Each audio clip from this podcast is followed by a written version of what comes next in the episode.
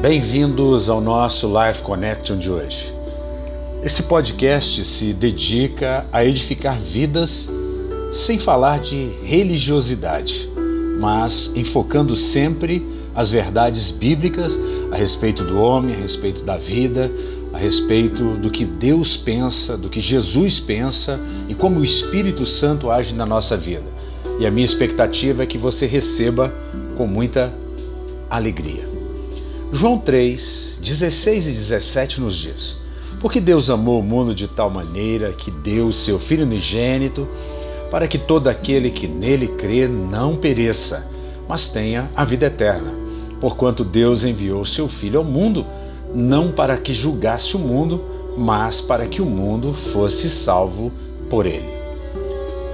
Deus é um Deus de amor. Quem ama permanece em Deus e Deus permanece dele. E a Bíblia nos diz que Deus amou o mundo de uma forma tal que ele dá o seu unigênito filho, o seu amado filho, para vir a este mundo despindo-se da sua glória e se tornando Verbo encarnado. Jesus tem a sua natureza divina e ele vem ao mundo e assume a sua humanidade. E como infinito Deus homem, 100% homem, 100% Deus, ele vive como Verbo encarnado, como um ser humano, como eu e você. E a Bíblia nos diz que Deus enviou o Filho dele com um propósito, com uma missão, não para julgar o mundo, mas para salvar o mundo. O mundo precisa de um Salvador.